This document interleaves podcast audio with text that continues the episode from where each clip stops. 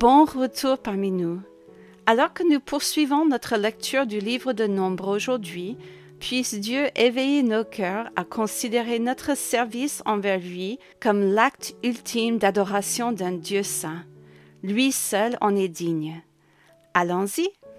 Dieu avait révélé à Moïse et à Aaron les commandements concernant la manière d'être un peuple saint qui lui est consacré. Il était maintenant temps pour le peuple d'agir en fonction de ce qui lui avait été dit. Au début du chapitre 5, Dieu dit à Moïse de veiller à ce que les lépreux et les personnes présentant une impureté physique soient séparés du camp d'Israël. Il ne s'agissait pas d'un acte de cruauté, mais d'une grâce et d'une protection pour le peuple d'Israël. Dieu devait habiter au milieu de son peuple. Dieu épargnait ces gens en les envoyant hors du camp et en leur donnant la possibilité d'être rétablis s'ils étaient guéris de leur maladie.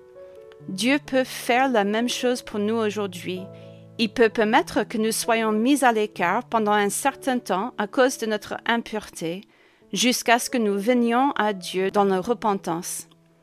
En tant que chrétienne, il est très important que nous menions une vie sainte et pieuse, exempte de tout péché. Ce n'est qu'ainsi que nous pourrions jouir d'une pleine communion avec Dieu et les uns avec les autres. Dieu rappelle également au peuple qu'il doit mener une vie sainte dans ses relations avec les autres. Le péché de vol, par exemple, non seulement enfreint le commandement de Dieu et constitue une offense à son égard, mais il blesse aussi une autre personne, de sorte qu'il est nécessaire de rétablir la relation entre les parties offensées. La loi de Dieu accordait la restitution de l'objet volé plus 20% de la valeur de l'objet. Mais ici Dieu ajoute que si la partie offensée n'est plus en mesure de recevoir la rétribution, les prêtres recevront l'offrande et la rétribution payée au tabernacle. De cette manière, le peuple pouvait être purifié de toutes ces dettes qui avaient pu être contractées pendant cette période.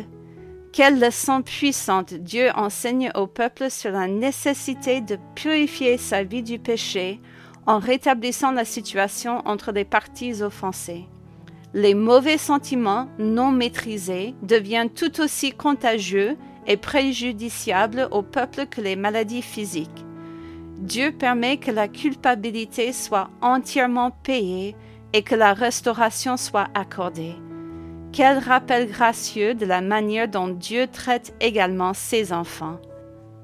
Dans ce passage, nous avons également le récit d'une autre impureté qui, si on la laisse s'envenimer, pourrait détruire les familles entières. Dieu permet aux hommes qui soupçonnent l'infidélité de leurs femmes de porter l'affaire devant le Seigneur dans le tabernacle.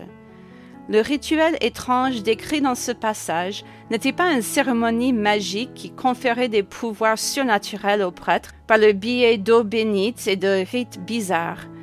Ce rituel permettait à un mari jaloux de laisser Dieu avoir le dernier mot en matière de justice et de vengeance. Tout d'abord, la femme accusée était amenée devant le prêtre et une offrande était faite pour elle. On lui faisait ensuite boire de l'eau mélangée à de la terre provenant du sol du tabernacle, afin qu'elle soit déclarée coupable ou innocente. Si la femme n'était pas affectée par la boisson, elle était déclarée innocente. Si elle était coupable, Dieu pouvait la juger en la rendant stérile. Rien dans les Écritures n'indique que cette boisson ait eu un effet physique surnaturel sur la femme. Il ne s'agissait pas d'un breuvage destiné à provoquer un avortement ou à rendre la femme stérile. Au contraire, ce rituel protégeait la femme d'un mari jaloux qui aurait pu prendre la loi en main et tuer la femme ou la répudier. Outre la création d'un peuple saint et pur à son service, Dieu a également permis aux hommes et aux femmes qui souhaitaient se consacrer à lui de se mettre à part par le biais de vœux de Nazaria, comme cela est expliqué au chapitre 6. Il s'agissait d'un vœu particulier de soumission à Dieu, un vœu limité dans le temps et dans un but précis. Samson et Jean-Baptiste sont deux exemples notables dans les Écritures d'hommes qui ont été consacrés au Seigneur dès leur naissance, mais d'autres hommes et femmes ont fait ce vœu volontairement pour servir le Seigneur.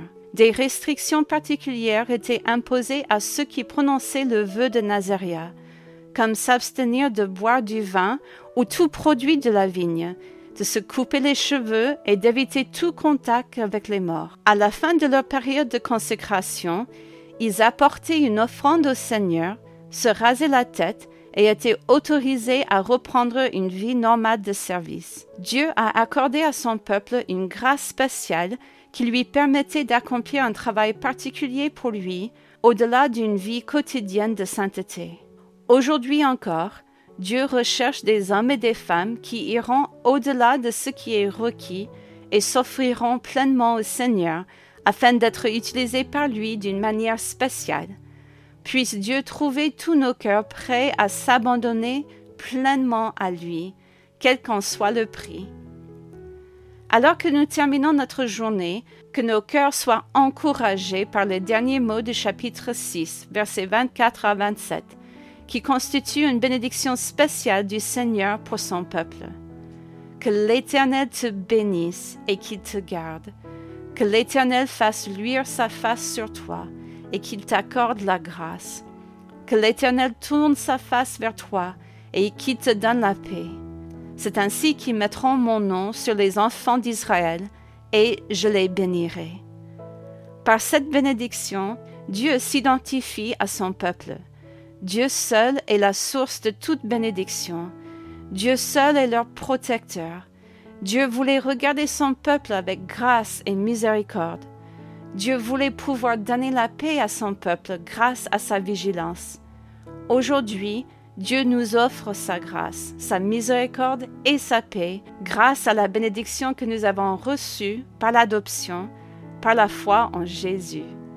Que ces paroles soient un réconfort particulier pour nous aujourd'hui. Dieu se soucie de nous et veille sur nous avec miséricorde et grâce. Dieu a mis la paix à notre disposition par l'intermédiaire de son Fils Jésus. Tout ce que nous avons à faire, c'est d'accepter son merveilleux don de salut et nous pouvons en bénéficier. J'espère que vous avez accepté par la foi l'œuvre du salut achevée de Dieu par l'intermédiaire de son Fils Jésus. Si ce n'est pas le cas, aujourd'hui peut être le bon jour. N'hésitez pas à me contacter ici sur le site intentionnel pour savoir comment venir à lui. C'est tout pour aujourd'hui. À la prochaine.